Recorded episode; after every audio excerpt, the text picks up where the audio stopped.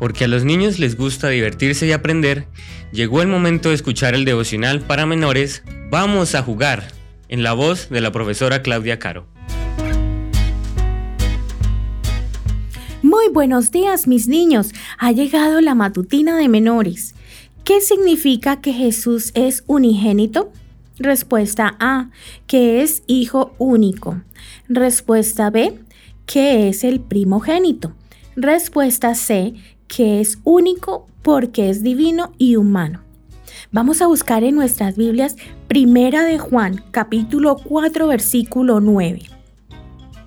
En esto se mostró el amor de Dios para con nosotros, en que Dios envió a su Hijo unigénito al mundo para que vivamos por Él. ¿Te han dicho alguna vez que eres único y especial? Por ejemplo, eres único jugando al fútbol o eres única en recitar poesías.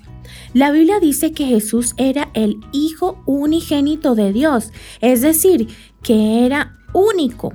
¿Qué quiere decir eso? Pues que es diferente a nosotros. Tú eres hijo de Dios con minúscula. ¿Sabes por qué?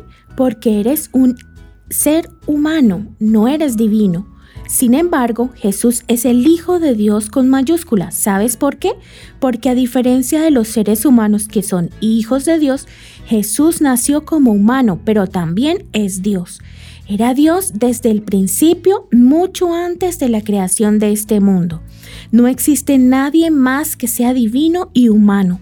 Solo Jesús por eso Jesús es único y la relación entre Dios Padre y Dios Hijo es también única porque ellos son únicos. La Biblia trata de que entendamos la relación entre ellos y por eso les llama Dios Padre y Dios Hijo, porque nosotros podemos comprender el amor entre padres e hijos. Sin embargo, ambos son Dios de modo que ambos han existido y es equivocado decir que Jesús fue creado por Dios, porque como sabemos Jesús existía desde el principio, mucho antes de la creación de este mundo.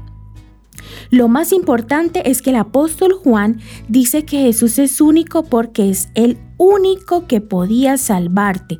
Jesús es tu único salvador y si crees en Él vivirás eternamente en la tierra nueva que está preparando para ti.